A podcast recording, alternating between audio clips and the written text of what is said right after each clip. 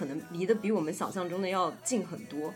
年轻人在今天，他有某种共情。留守儿童只会在农村出现吗？如果连这种杀马特的工人去表达自我的形式都没有了，那现在还有什么渠道可以让工人去发声呢？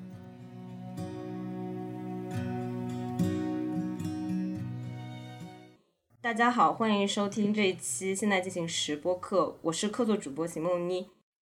这次我们非常有幸请到了纪录片《杀马特我爱你》的导演李一凡，还有我们一位在广州非营利组织工作的小伙伴，大家打算一起来进行一个圆桌讨论，聊一聊关于工人、杀马特，还有就是我们这代年轻人的话题。今天就先从打招呼来开始吧，就请李导演做个自我介绍。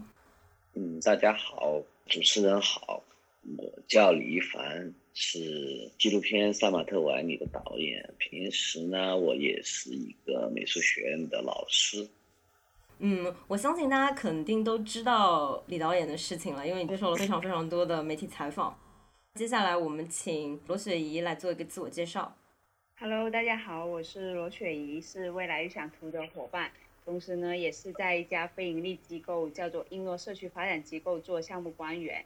主要关注的是劳动密集型工作场所，就是工厂及其延展社区，比如说留守儿童这些领域的项目。今天我们请到雪姨还有李导演，主要是想聊一些关于工人的一些更加实际的话题。今年你忽然开始觉得这个事情好像很红了，就很多人都在聊这个事情，很多媒体都找你要做采访，大概是在什么时候？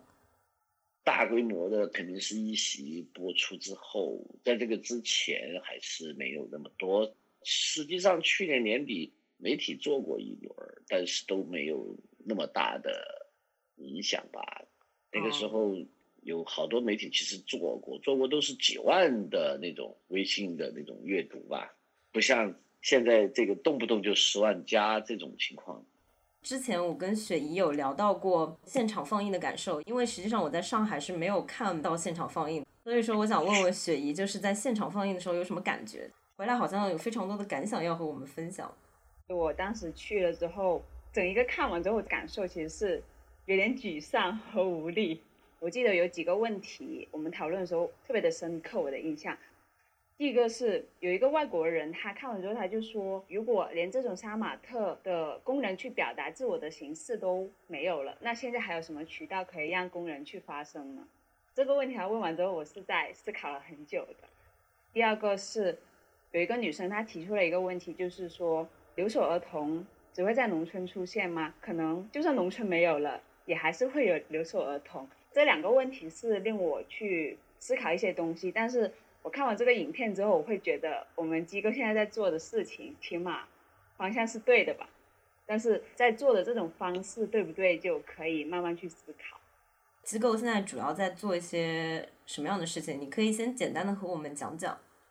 我们机构在做的事情，主要其实是围绕劳动密集型工作场所的项目，就是握手工人热线。这个项目其实是联合品牌、工厂和工人一起去做的。就是为工人提供一个反馈的渠道，因为工厂里面的很多的内部的沟通渠道其实是没有用的，比如说总经理信箱都是封存的，所以工人他有什么样的建议，其实是反馈不到管理层那里去的，就算他敢去反馈，可能也没有用。然后第二个就是有些人他不敢去反馈，因为他怕他反馈之后管理层会知道是谁反馈，他可能会被解雇。那我们其实是作为一个。外部的沟通机制去补充回工厂内部沟通机制，让工人可以有渠道去倾诉他的一个需求也好，或者说去倾诉他平时遇到的一些烦恼也好。和这个项目相关的，也会带出其他的项目，比如我们可能在接到的很多的工人会和我们聊的一些事情，我们会称之为个案。我们在百分之三十的个案当中，是发现了很多的工人会和我们谈到他的子女问题。那他们子女大多数都是留守儿童，所以我们也是开出了这样的一个留守儿童的项目去做，然后其他的一些，比如说流动儿童这些项目，其实都是基于工厂这样的一个背景去延伸的。其实我特别想知道的就是关于这群工人，他们看完了就是杀马特电影之后有什么感想？他们其实对这种电影没什么感觉，他们觉得就是日常生活，很心酸，没什么意思。嗯嗯。很真实，没有乱说，他们就是这样 回答我。对对对，因为你的电影它没有旁白，就是像之前我看了凤姐线的那个淹没，它也是一个完全没有旁白的电影，就好像单纯的就一个镜头，然后在那里拍，然后就大家就是各过各的日子那种感觉。但这次比较特别的就是你有在。接受端传媒的访问的时候，有聊说你希望这部片子可以影响更多的知识分子们。你觉得现在它算是影响到了吗？嗯，我觉得其实我做的片子里面一直都是这个工作。淹没当年也是有很多影响的，有非常多的媒体采访，也有很多啊人跟我谈这些事情，只是时间。我觉得虚焦了吧，历史虚焦了吧，大家就觉得这些问题好像也成了日常的问题，已经不是问题了。但是在十八年前、十五年前的时候，国家的那种利益和个人利益发生冲突的时候，或者是国家意志和利个人利益发生冲突的时候，应该怎么办？像这种问题，在当年也不是很多人都明白的。而且像拆迁这种事情，在当年的话，比如强拆，比如说要现代化，这个其实我个人是蛮有印象的。今天可能修马路，然后明天可能拆房子，大家会觉得好像拆迁变成了一个很正常的事情。但像你说的，可能在十年以前就没有什么拆迁的事情，当时什么有什么钉子户啊，大家还不觉得他们会。一夜暴富，但现在聊到拆迁，大家都觉得他们会拿到一大笔钱，这样有有有有非常多的东西，其实正是因为像《淹没》这样的片子的出现，也包括当时的很多媒体的报道，它其实也是改变了很多人对于拆迁、对于国家意志和个人利益冲突上的那种看法，当时也是做了很大的改变的。是现在 已经已经看不明白这个事情了，或者是觉得这是一个很正常的事情了。我觉得很多知识分子，包括有各种各样的评价，也有各种各样的人跟我私信写一些东西给我，很多非常多，谈的有感受。有人跟我讲，看完片子一晚上没睡着，在想事儿什么什么，这些挺多的，挺多的。我觉得这个目的还是达到了的吧。那杀马特我爱你，那实际上团队应该就只有两到三个人，对吧？对对对，其实一个摄像加上罗福星，罗福星主要是帮我们找人，有点像剧组里边的演员副导演的那个角色。还有就是关于你之前有聊到说，在二零一九年的时候这个片子没有完成，我们有一个参加了就是深圳城中村片场放映的那个朋友。他跟我们说，你们当时放的是一个二十二分钟的版本，然后在创作者映后分享会说，完整版在手法上有非常多的不同，比如说在短片中会有高饱和度的色块拼接，但是在长片中就没有了。当时你们还说，就是这可能是基于你们对杀马特的观察，然后还有就是对他们认知的变化。为什么会有这些不同点？还有这些认知变化会怎么影响你们的创作和剪辑？呃，前面那二十二分钟的时候，我们还没有到，就是有很多萨马特的工厂就去居住过，石牌我们还没在那儿待过，也没有到萨马特的家乡去过。我拍片子是非常强调肉身体验的，这种体验会改变或者是决定我剪片子的组成部分的各种各样的权重的。比如我会在那个工厂去待过以后，我知道工厂是非常重要的，所以我会加多非常多的工厂的东西。我到了农村去以后，我知道留守儿童的问题对他们的影响啊，等等等等这一些事情，所以我会把这些东西加进去，我会改变我的一些判断的。我拍纪录片的那种方式是一个在不断发现的过程。我在第一个阶段的时候得到的那一些，大部分是早期的萨马特，而且大部分人已经不做萨马特了。那个背景下面拍的二十二分钟的那个片子，当时刚刚看见了石牌，看了见了这个溜冰场，但是那些小孩到底是怎么在过，他们的跟工厂的关系到底是什么样，还真不清楚。呃，虽然他们口述了一部分，我感觉到工厂很重要，但是工厂到底有多重要，那个时候不是特别有数。所以会重点还是在审美的自觉，或者是说审美自由是一切自由的起点这个问题上。这句话是那个片子的结尾语，那个片子会更强调审美的自由这个问题。嗯嗯，明白了。当时我看完之后，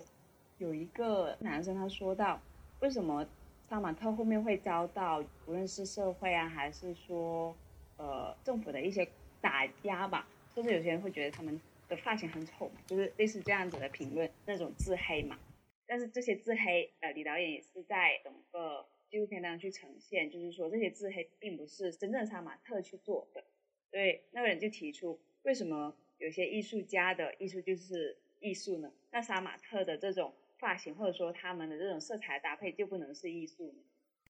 我觉得有一些报道或者说有一些学者他们在聊起杀马特也好，然后深圳的三和大神也好，就是很容易把他们当成一个非常特别的群体，离我们非常非常遥远的一些角色。但是从我个人的，就像嗯李导演之前提到的肉身体验来说，我觉得他们可能离得比我们想象中的要近很多。比如说像是杀马特有很多退休的杀马特，他们最后去开了一个小理发店，还有就是一些营业员、一些做销售的，他们其实原来也都是在工厂里面做事。所以在看到这个纪录片的时候，可能就会觉得很冲击，就会在想，原来他们是这样的人，原来我们从来都没有了解过他们。关于这方面的事情，我之前有跟李导演聊过，给他发了几张关于上海豫园那块，就是在黄浦区市中心那一块即将要拆迁的一些开放的社区，里面其实就生活着很多那种工人，然后他们也有自己的理发店。我根据我之前的了解哦，就上海郊区有非常多的那种连锁理发店，比如说文峰也好，还有就是大概十年前有一个永琪也好。那些店里面的人，他们可能都是没有成年的，可能十六岁、十五岁，就是跟杀马特的情况很像。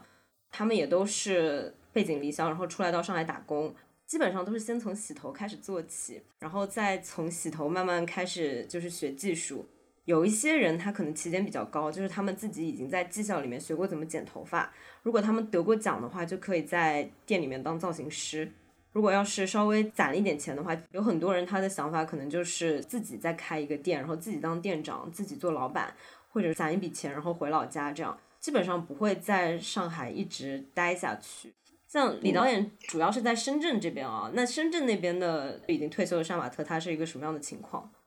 其实工人的情况，绝大部分是做不了理发呀这些，特别是后面那些讲究啊那些事情的。其实绝大部分工人是只能做普工的，不是所有的工人都能够进入到包括这个理发系统去做一些技术啊这些事情。这个农民工大部分来说，他的认知是比较狭窄的。工厂区以前也是个农村，然后他这里来的大量的人也是农村的人，所以实际上在工厂区里边的人。升值的空间是非常非常小的，他改变自己的呃那种生活是需要有一种认知的进步，但是在工厂区里面是没有什么认知进步的可能的，这个里面只有很少的人，他有他的机缘，他有他的聪明，他有他的能力会去成为一个理发师，呃，他可能他的长相等等等等，他不是大多数工人的选择。嗯，这个片子里边，呃，比较会讲的人都是做理发师的。做理发师，他才可以接触到别的阶层的人，他才有能力去讲一些别的阶层也比较懂的话。真正的大部分的杀马特，他们讲的话、说的事情，其实跟别的阶层的交往中间是没有那么容易的，这中间是有界限的。这个我完全理解。我在看这部片子的时候，我其实有截取非常多他们的语录啊。我记得安小慧她有说，她跟她的堂姐一起去溜冰场溜冰，然后她做了一个非常夸张的造型，就有很多人来拉她。但是有一天他们没有搞头发，去了这个溜冰场，就没有人来找他们了。那我没搞头发去溜冰场的时候，还有没有人来拉我呢？我是有这样的一个想法的，别人是认识我这个头发呢，还是认识我这个人呢？但有一点，我跟我堂姐没没搞头发去溜冰场。结果没有人来拉我们，而且认识我认识我们的人已经不认识我们了。还有就是，我之前有给李导演发一个关于动漫周边的那个图片，不知道你还记得吗？就是有非常多的徽章铺了一整面墙。就我当时听到这个东西的时候，我感觉跟杀马特做的事情非常的像，但是跟杀马特有非常明显的区别。因为如果你想买那个动漫的衍生周边，然后想要买上百个徽章、上千个徽章，可以铺满整一面墙的程度，证明你一定是非常有钱的。但是对于杀马特来说，他们可能。就像安小慧说，她之前一个月就赚八九百块钱，那你还要吃穿住啊，然后还要出去玩什么的，八九百块钱是远远不够的。那他们能做的可能就只有摆弄自己的头发，但是对于很多收入稍微高一点的来说，他们可能可以有更多的爱好。但我觉得本质上其实是完全一样的事情，只不过是因为大家得到的社会资源不一样。这种事情其实，在杀马特也不能说杀马特，就整个工人群体里面也存在。就比如说，本厂的厂妹可能会看不起本厂的那些男孩子，就觉得他们都在打工啊什么的。在厂里的打工的打厂妹都看不起本厂的打工仔，因为他觉得这个男孩子没出息，你是男孩子。或者说，他们可能会有就是发型上的一些比拼，可能女孩子会有一些特定的喜欢的发型，如果要是你不够流行的话，可能就不讨女孩子喜欢。把头发搞得蹦蹦的，然后就可以去问那些小女孩要微信啊、QQ 啊，也是光荣的事。如果发型不准的话，男女孩子看都不看一眼的，叫女孩子都不好意思去叫的。没发型的话，最好不要去叫，叫她也不理你的。我觉得这些好像经常发生在我所在的就是这样一个群体，比如说二次元的群体，比如说。追韩星的这些群体当中，其实上大家的整一个组织的共性是一模一样的。所以我在看杀马特的时候，明显的可以感觉到关于教育上的事情。就比如说我们现在讲话的时候，可能会有很多的抽象名词，比如说认知，比如说鄙视链什么的。但是他们可能没有接触过那么多就是非常复杂的单词，可能小学的时候就辍学了。但他们讲出来的道理，其实是我们自己也可以体验到的。比如说，像知识社会学里面会聊到说，一个人他的行为逻辑，他怎么生活的这种方法，其实都融合在他的日常言行当中了。那我们有必要去发明一个术语来描述这样的社会现象吗？他们不会用非常复杂、非常抽象的名词，但他们也能够表达相同的意思。我特别想知道雪姨就是在工人的救助当中有没有遇到你印象比较深刻的个案，或者说有没有遇到一些。你觉得比较大的阻力？因为我经常都会去到工厂嘛，我印象比较深刻的是之前有去过一个工厂，然后我们在给工人去介绍我们这个握手工人热线是怎么使用，然后我们介绍完之后，他们就可以回去上班嘛。有一个年轻的员工，他就来到我们旁边就坐下来，在看我们给他们放的那个介绍视频。我就问他：“你不回去上班吗？”他说：“我不想回去上班，我想跟你们混。”然后他就说。太无聊了，流水线的工作很无聊。他想玩一些就是更好玩的东西。只要你下班出来的时候，你的耳朵里面就什么都什么都听不到，直接就是嗡嗡嗡嗡的这样，一直这样响。稍微过了一个一个小时或者两个小时，那个耳朵稍微才能听到一点点。其实像杀马特里面的工人群体去提到，就是。你没有一个可以去倾诉的东西呀。每次去到这样的一些工厂，但我不能去评价这样子的做法到底是对还是错啊。但是我看到时候会觉得，嗯，就有点像监狱吧，有一点点像监狱，就是这是你的宿舍，你住的地方，你的家，但是你并不能非常自由的去出入，你的手机也不能带到身上，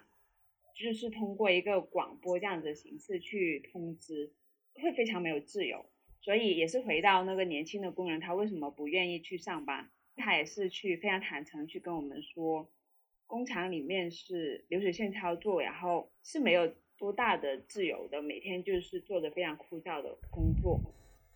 如果你的上司就脾气不怎么好，那你和上司沟通的时候也不会特别的顺畅，会非常的不爽，但是你也没办法。在今年时候是有接到一个。个案的，有一个工人跟我们说，他和上司的沟通是非常的不顺畅，就是工人做错了一点小事，上司就会去骂他，而且脾气非常不好的，用非常粗暴的语气去骂他。他当时就跟我们说，他非常的不爽，他甚至有点想要去拿刀去跟那个上司去理论。然后当时我们这个个案，我们是有启动了预警机制，先让他冷静嘛。首先我们不想要有一些生命的事件去发生嘛。那你刚刚讲的跟上司的沟通，特别像是之前我们媒体在热传的那个 PUA，就是说上司故意说一些贬低你的话，然后让你失去自信。李导演之前有聊到说，很多白领也看到这个杀马特的片，觉得自己的情况和工人非常的相似。就是我有一个朋友，他是做网文审核的，然后当时同批一共有五个人，他是唯一一个大学生，基本上大家都是中专毕业啊或者高专毕业，类似于那种三流大学这样的角色。他们当时去一个非常大的网文网站去面试，大家都觉得这会是个很轻松的工作嘛，因为你只要看文章就可以了。结果他们被告知说，他们一天要干满十二个小时，一天要看完三百五十万字的 KPI。他们进去之后呢，就不准说话，不准听音乐。他们跟邻座的一个女生就是戴了一对蓝牙耳机，然后他们就每个人一只，偷偷的藏在头发底下聊天。就是其实有一些职业，它跟在工厂里工作的本质非常像的，在那个环境里面可能是受到非常多的约束。我之前。看到李导演有聊到说有一些白领跟你反馈的关于工作场所里面的事情，还有一个可能可以聊到的一些想法哦，就是你说你在大学里面接触到的一些学生，他可能有抑郁症，或者说他们对人生感到特别的迷茫，你觉得他们跟白领也好，就工人的处境是有一些关联的吗？我先说另外一个问题吧，我觉得其实那个二十二分钟的片子为什么和后面的片子有那么大差别的事情？我觉得这个里边其实就是有一个特别大的认知的一个变化，在我们真正的深入工人之前，我们会觉得萨马特是一个特殊现象，跟山河大神一样，他是一波要选择审美自由的人。但是当我们真住在工人的区域里面吧，然后跟他们有很密切的交往以后。才会发现他们就是普通的工人，他们没有任何特殊。他们这个发型只是说他们可能对身体比较敏感，比较敏感以后呢，他出现了一个症状，他或者对这个事情，他对他的他的处境，他有一个反应，而这个反应呢，对于我拍片子来说是一个入口，就是我可以看到他是如何的在工厂工作，然后他的精神状况是怎样的。所以杀马特本身来讲，它就是讲的普通工人，它不是讲的一个特殊群体他。所有的事情里面，就是讲的我们今天的这个状况下面，工人是怎么样的在劳动，他的处境怎么样，他为什么对未来他不抱希望？哎，他不抱希望，他是怎么反应的？他可能就是比如把头发弄起来，他逃避到幻觉里边去，哎，他可能就互相。抱团互相舔伤，其实是做的是这个事情，他并不是说好像他们真的就成了一个特殊群体，他们从来都不是特殊群体。当然，这个里边他有一些东西，我觉得是有共情的，就是年轻人在今天他有某种共情。今天这个状况下面，其实工人也好。呃，城市的白领也好，甚至是学生也好，他们对于未来其实都是比较迷茫的，都面临着未来，比如买房子，比如结婚，需要很多很多的钱，而自己的这份工作是无法去实现这个目标的，还有很多自己想做的事，自己的这份工作都是无法完成的。也没想过自己要努力挣钱啊，买车买房。当然，这种梦想嘛，谁都有。他自己也知道啊，自己出去打了，自己打工了，这也知道这种很难实现的，对不对？然后随之而来也就放弃了，因为自己知道啊，这根本不可能啊，难实现。这个是今天年轻人的一个，我觉得是一个共同的一个处境，所以他们他们有一种共情。我以前的一些研究生，他们现在比如在重庆啊，在别的地方，他们买了房子，嗯，有时候他们会把他们的那个手机银行打开给我看，你看老师我欠多少？我欠二百万，你看我欠多少债？我欠三百万。这些东西使他们就失去了自由，可能就会被房子、被今天的这种各种各样的符号就绑架了。杀马特其实的真正的状况也是这样的，因为他的父一辈是很容易去实现他，虽然很辛苦，他父辈是非常的辛苦，但他的父辈的目标是能够实现的。他打工辛苦打工，回家去修个房子，娶个老婆，生个孩子。虽然辛苦是可以实现的，但是今天的年轻人是没有这个机会的。他挣三千五千块钱，干一年在深圳一平方房子都买不到。嗯嗯，这个是才是真正的绝望的东西。他不知道这个钱拿来干什么，回家回家又回不去，家里也那么点土地，肯定是不够用的。然后在这几十年的这种。呃，社会背景下面，大家都要听话，都不反抗，不管是你的老师、你的父母，或者是厂里边所有的社会关系不断的合理化，大家都觉得问题都出在自己身上，是自己不够努力，自己不成为一个超人，没有像超人一样去努力，是这种规训下面不断的、不断的失去自由，失去想象的能力。是这种上控制了大家，是这个东西产生的共情，我觉得是。说起选择自由，我觉得也确实是这样。很多时候你会觉得好像人生看得到尽头。大学毕业了，你毕业之后你要找工作，你要参加校招，你不能错过校招，不然的话你就要参加社招。社招的话，你要跟更多的人竞争。然后你做了社招之后，你要进一个公司里，如果你要是幸运的话，会沿着那个路径不断的晋升，然后晋升到一个程度为止。就很多人焦虑说，你到三十五岁，你的劳动就会失去价值嘛？你就会在想，我三十五岁之后干什么？医保够不够用啊？攒的钱够不够用？我能不能还上房贷？我还有多少债务？我觉得大家可能是恐惧这种，可能已经一眼可以望得到头的命运，然后另一方面想要摆脱这种命运，但不知道往哪个方向去努力。像现在很多人就用各种方式来掩盖这种空虚，比如说你在网络上非常有名，你可能有几万的粉丝，可能很多人都知道你，但你得到的那些喜欢，可能你觉得是真实的，就不是虚假的，所以你就很沉浸于这个东西里面。我觉得这点杀马特那些人其实跟大家完全是一样的，这个逻辑也好，内在大家感受到的东西其实都是一样的。其实像是雪姨在做的就是工人方面的事情，我有一点好奇的地方，因为你们做的其实是在维持工厂这个场所，就像是很多品牌会找你们来做这方面的事情。作为品牌来说，你觉得他们为什么会想要把工厂变成一个更好的地方呢？其实品牌和我们合作的话，我们一般会跟他们说这个项目可以带给他们什么，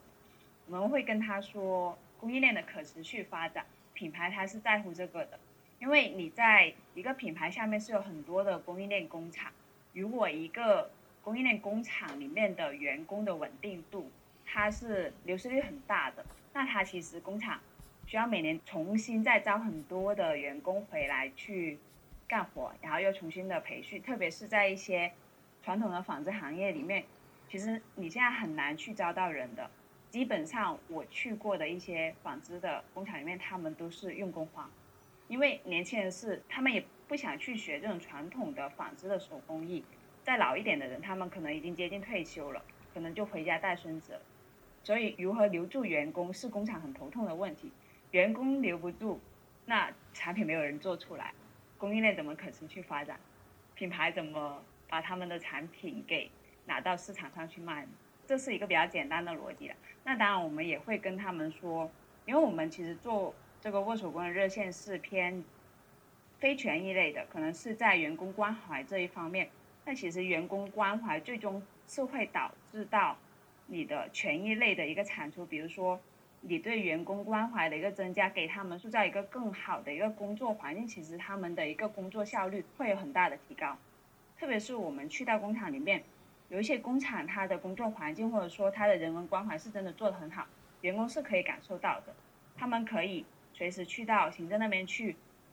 问他们私人的一些问题，可能是帮他的子女去问一些社保的问题啊，或者说一些养老金的缴纳这一类的问题，那他们其实是可以得到一个比较满意的回答，员工就会知道，哦，原来工厂这边是有关心我，他是可以回应到我的需求的。那其实他会更愿意在这个工厂里面去扎根，甚至他可能就在这个城市去扎根了。这是一个呃大家都去互惠互利的一个过程吧。员工他也可以得到更好的一个福利和待遇，然后工厂它也可以更好的留住员工，品牌也可以呃让它的供应链实现一个可持续的发展。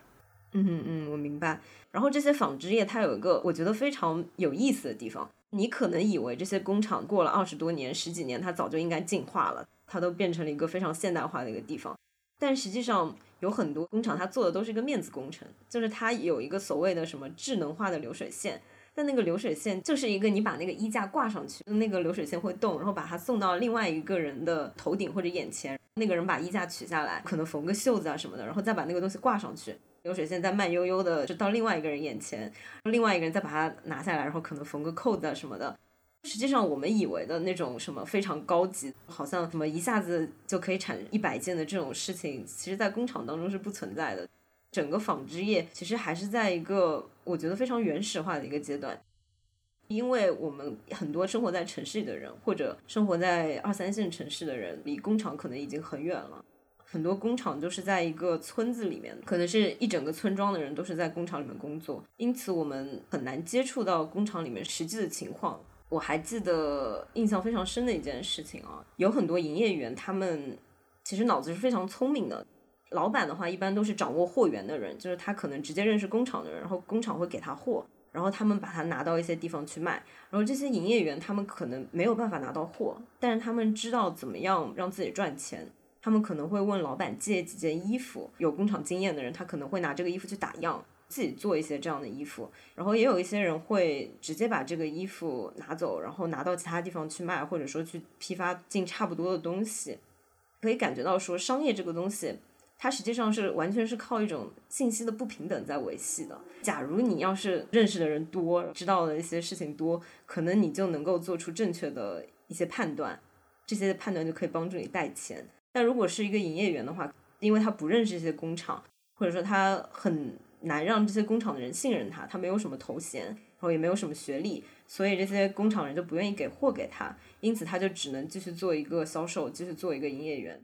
我觉得这个感触是给我蛮深的，就是如果说我们没有在一个大学里面接受什么教育的话，可能我们能做的事情跟这个营业员是差不多的。而且很多营业员他做销售，他是按照业绩来提成的，他们赚的钱可能比普通白领要多很多。虽然说他工作也很辛苦，可能从早上十点要站到晚上十点，一天要工作十二个小时，然后可能脚都站肿了之类的。就是像雪姨刚刚讲到工厂里面的这样一些维系劳动场所的事情，我觉得其实现在跟珠三角的相比的话，整个江浙沪的工业实际上都在衰落。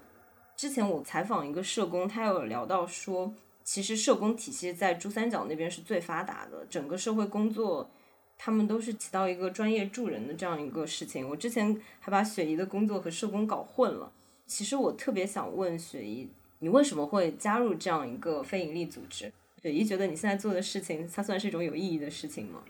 我个人觉得是有意义的。其实毕业前我也有去过一些商业公司，就拿到 offer 就去了。然后我做了可能两个月吧，我就辞职了，因为实在工作氛围太不喜欢。可能在大家的交谈当中，就真的是可能只涉及到金钱，但我可能更想去追求一些社会价值吧。就我做这件事情，我希望可以给自己带来生活品质的提高，或者说可以让我过上稍微可以滋润一点生活之外，我还是想要给社会带来一些帮助的。所以我当时也是去想了很多，然后我就觉得，那我就去一个非盈利机构去做吧，就找到了这家机构，而且他在做的东西就是不要工厂，就劳动密集型工作场所去做的。然后我刚好学的专业也就是劳动与社会保障，其实有比较多适合劳动法、劳动关系啊，然后社会学相关的，我觉得是蛮对口的。而且当时我是查了很多的非盈利机构，其实。没有哪一家机构是可以真正去进到工厂这个生态系统里面去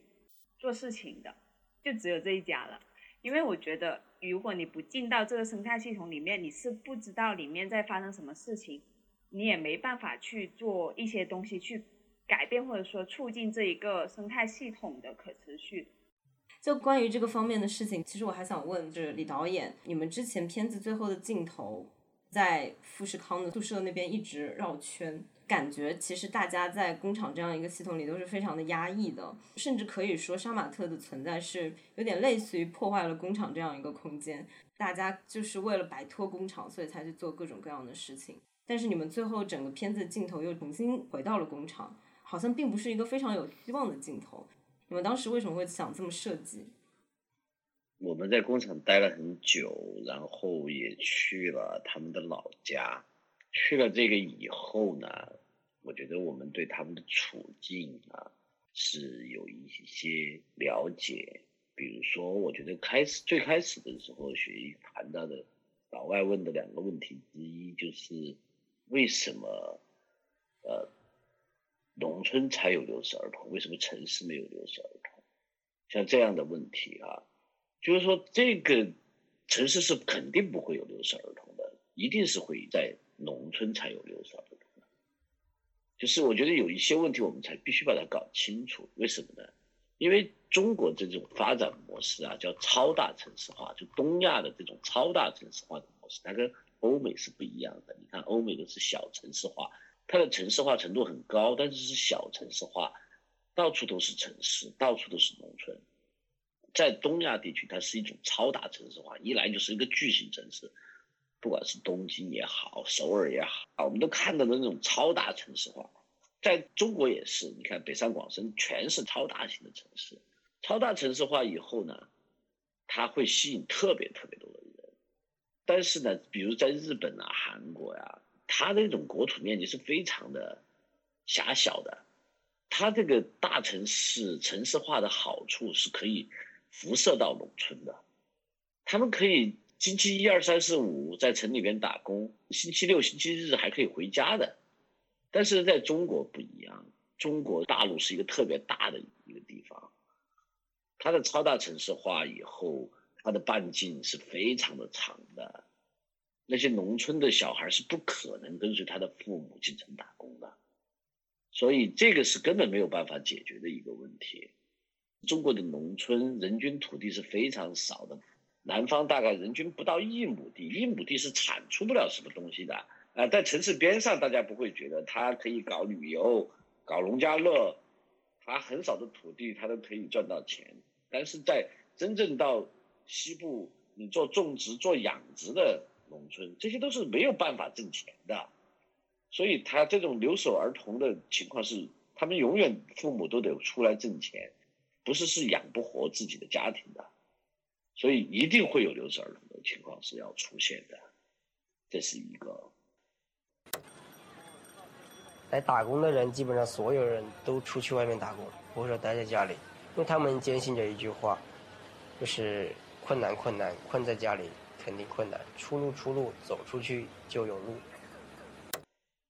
第二个，这些农村的小孩他出来打工，他的教育啊，这些公共资源分配，他们那些地方都没有的，他考不上大学的。对于很多很多的小孩子，他的教育是很差的，他只能去做这些事情，他没有别的机会的，不跟我们这个选择都不一样的。他到底是初二出来打工还是初三出来打工，对他是一个意义，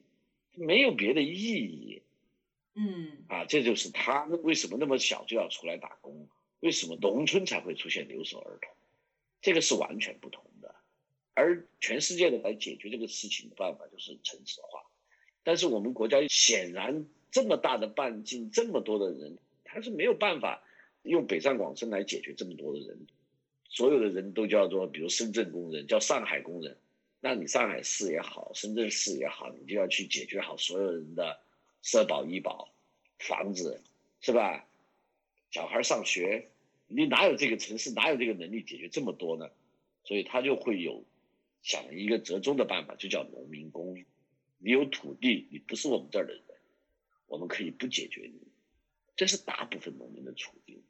然后在第一代的农民里边，他其实，在城市是有一些缝隙的。当时的商业的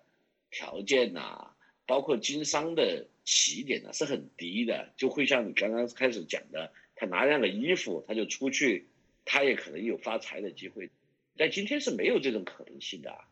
今天这种机会是早就没有了。你买卖两件衣服，卖八件衣服，你也没有机会的。那个门脸你都租不起，要交你交的定金，你你在地摊上卖，城管就来管你来了，你根本就没有机会的。这个社会是越来越次序化的，嗯，在这个次序化的时候，其实工人是没有机会的。所以绝望也是在这个地方。他就是说，为什么今天的白领或者是工人，他绝望，他他在非常次序化的工作里边，才可以过一个一眼看得到底的生活。当他脱离这个次序的时候，他可能什么都没有，他连这个可以看到的生活都没有，他更不要说他可以得到一个意外的惊喜，他没有意外的惊喜，这个才是一个他们今天的处境，是在这个背景下面，所以他们必须去老老实实的去工作。为什么那么多人绝望？为什么那么多人去跳楼？是这个背景造成的，这是一个根本性的一个没有办法解决的问题。你刚刚聊了很多，就是关于白领和工人的一些共通点。那你之前在端传媒的采访当中也提到过，说今后要是有机会的话，想要拍一拍白领打工人的一些事情。现在有什么进展吗？我不是要拍这个，我是要拍可能珠三角的城市空间是怎么构成的，为什么会变成这个样子？这种空间是怎么来思考？比如说，呃，我们城市的核心区的那种华丽的、高尚的、牛逼的地方，为什么会城中村是什么样子的？这个为什么会是这样的城中村？工厂区又是什么样子的？为什么会有工厂？比如说在东莞，东莞是没有区的，只有镇，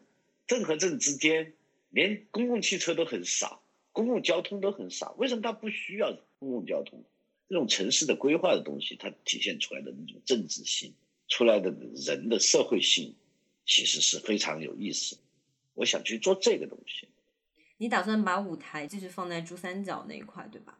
对对，我觉得珠三角还是非常的重要。珠三角是改革开放做的最早的地方，它凸显的社会性的问题、社会矛盾，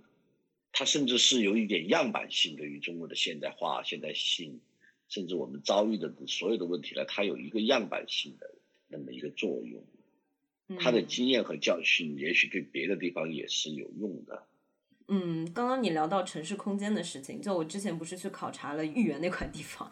当时那个场景实在很魔幻，就是一条马路，一边是 BFC，就是上海金融中心，是一个非常高大上的商场，就那个楼的那个玻璃幕墙是反光的，非常闪亮，然后它楼层也非常高，但是在马路的另外一侧，它就是一个已经全部都被水泥给砌满的比较矮的一个楼，走进去的话，你可以看到那个招牌上。有一些没有拉下卷帘门的这样的门店，它可能写什么上海小吃啊之类，完全就是喷在墙上的那种东西。那些店已经全部都关掉了，就它所有的墙面都已经被砌上了。后来我去问了那边的居民，他们说，二零一五年的时候，有广告公司专门过来做过一轮改建，就他们现在的就是统一的墙面的印刷啊什么的，都是当时五年前的改建做的。他跟我说，大概二一年的时候，这边就全部都要拆掉。因为它是一个跟所谓的现代化格格不入的一个东西，这一块地方可能我们自己走进去的时候会想到一些很市井的、很好的生活，比如说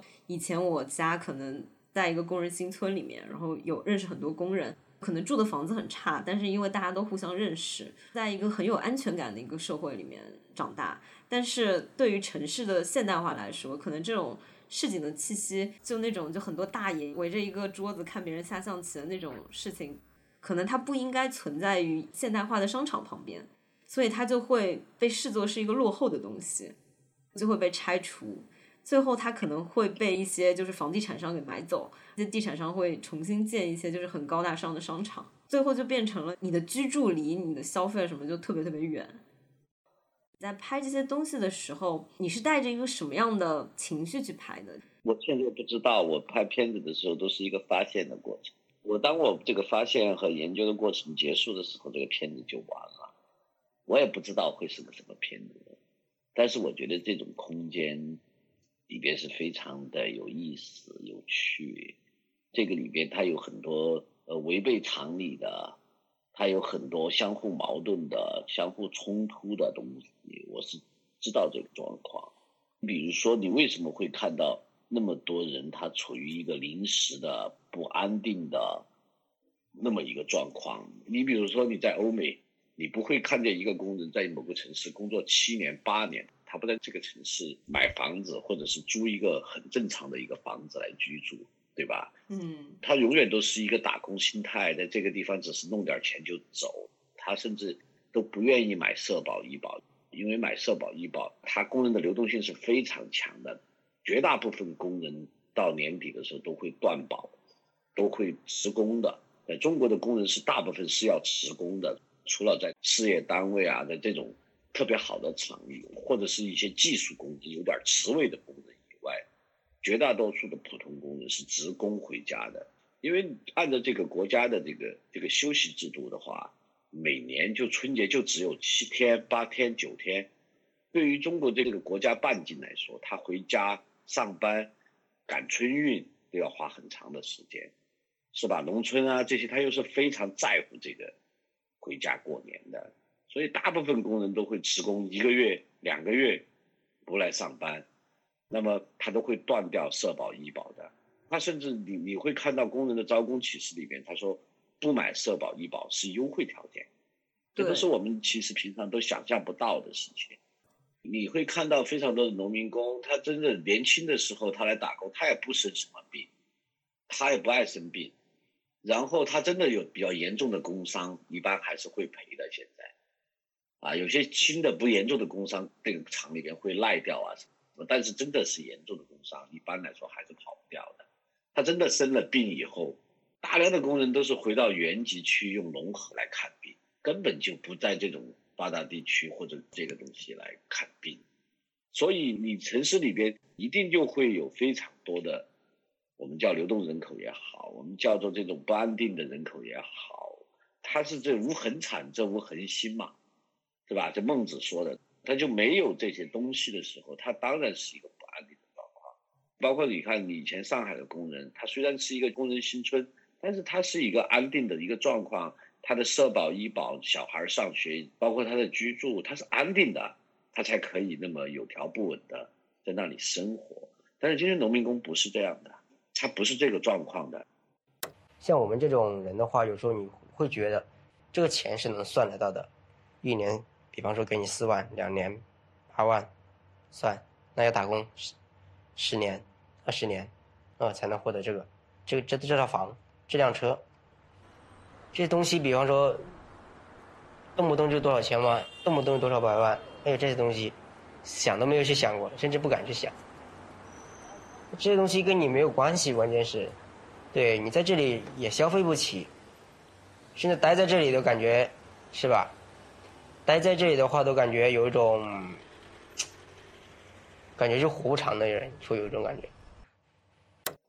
他也不会为这个城市负责，城市也不为他负责。嗯。的那么一个状况下面，这个事情是公共资源分配造成的一个后果，很难是通过我们的一些很小的一些感受啊、一些补救能够完成的，这个是做不到的。所以你会看到。这个工人里面，他越来越觉得没有意思，越来越觉得没有意义，才会有那句话：回不了的家乡，进不了的城市，他们就处于这么两难的一个状况。也包括有一些从小城市、从中西部的农村，或者是三线、四线、五线的小城市考出来上学的白领，他如果不在这个城市里边有特别的机遇赞助的话，他也回不了家乡的。因为家乡没有公共资源，没有合适的工作做。对，但其实我觉得这部分人也很难融入城市，因为你知道有户口制度啊什么的。还有就是在上海哦，如果你没有户口的话，你不能参加中考，也不能参加高考，就等于说，无论你做的工作到底有多好，如果要是你没有户口的话，很多机会都是断绝的。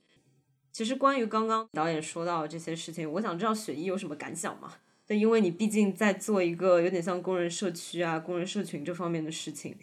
其实我有一个问题，就是想要呃问一下李导演的一个看法吧。刚有提到留守儿童的问题，包括说影片最后其实也是带出了中国留守儿童他可能上到初中或者或者说小学他就已经出来了，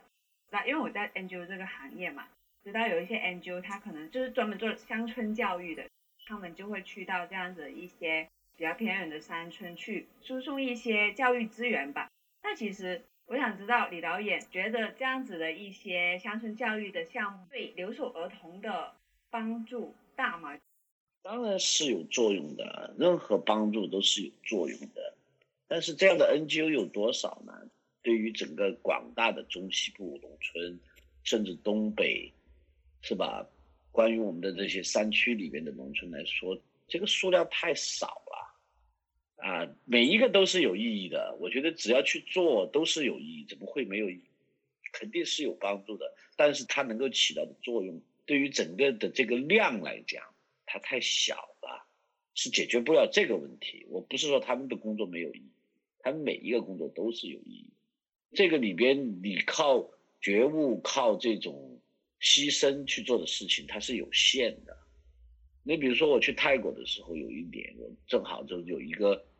呃，碰见泰国那个清迈的一个学生，他就跟我讲，他当时毕业了以后留在这个。泰国的公立医院的话，在大城市，他们的转正以后的月收入大概有人民币八千块钱的样子。但是他们如果到农村去，到小城市去，可以拿到一万二。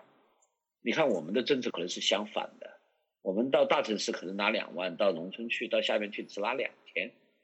那你怎么可能解决这种公共资源分配的问题呢？大量的这种问题，你的不均衡，这个问题是永远解决不了。我认同你导演说的，Angel 其实在这样的一些社会问题上面，他做的事情肯定是有帮助，或者说他可能会带来某一些个体的一个改变。就像你导演说的，你要去覆盖到中国的这样子一些教育资源比较缺乏的农村的话，它的供给是远远比不上它的需求的。所以其实最后要回到的问题，还是公共资源分配不均的问题。对，这是这是根本性的一个问题。对，就是你你有这么大的幅员辽阔的时候，你的城市化是不能够像东亚、像南美，南美也是很糟糕的做超大城市化。南美的像巴西这些国家也是做超大城市化，它最后都是非常糟糕的，它都没有办法解决这个问题。呃，这是它的土地面积决定，它没有办法做。大像这种大型的，像欧洲啊、美国这种办法，它就是做小城镇化，呃，它把资源分散，才可能解决这个问题。但我们现在已经选择了这种东亚的这种超大城市化，权力在哪里，资源就在哪里的这种模式，它可能像这种问题就很难解决。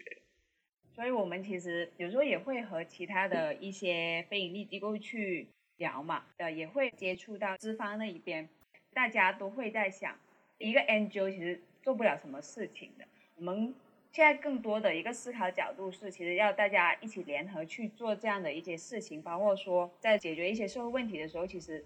有一些问题可能是政府这方面去关注，那其实是需要大家，比如说联合政府呀，然后联合一些 NGO 一起去推动这些事情的一个进展。那你们平时有帮助到那些呃留守儿童在广州这边上学啊之类的吗？有没有比较实际的？你觉得算是机构做的比较好的事情？呃，你是说我们机构吗？对对对，我们机构是有一个是留守儿童的项目，但是我们主要做的是一个陪伴型，我们解决的是亲子沟通的问题。其实很多的留守儿童他是不愿意和父母沟通，他会觉得。父母为什么要跑这么远去工作？你不能去希望他们一定要理解父母出去工作是为了赚钱。有些小孩子他可能很小，他理解不了的。那他长大之后，其实他和父母的感情并不深。父母打电话回去，他也不会接，他可能就会觉得我用的是我爷爷奶奶的钱。那其实我们是从这样子的一个问题去切入，去解决小孩子和父母的一个亲子沟通问题，比如说。他可能每一年小孩子都会来到城市这一边，那我们可能会搞一个工作坊，让父母和孩子在同样一个空间里面去相处，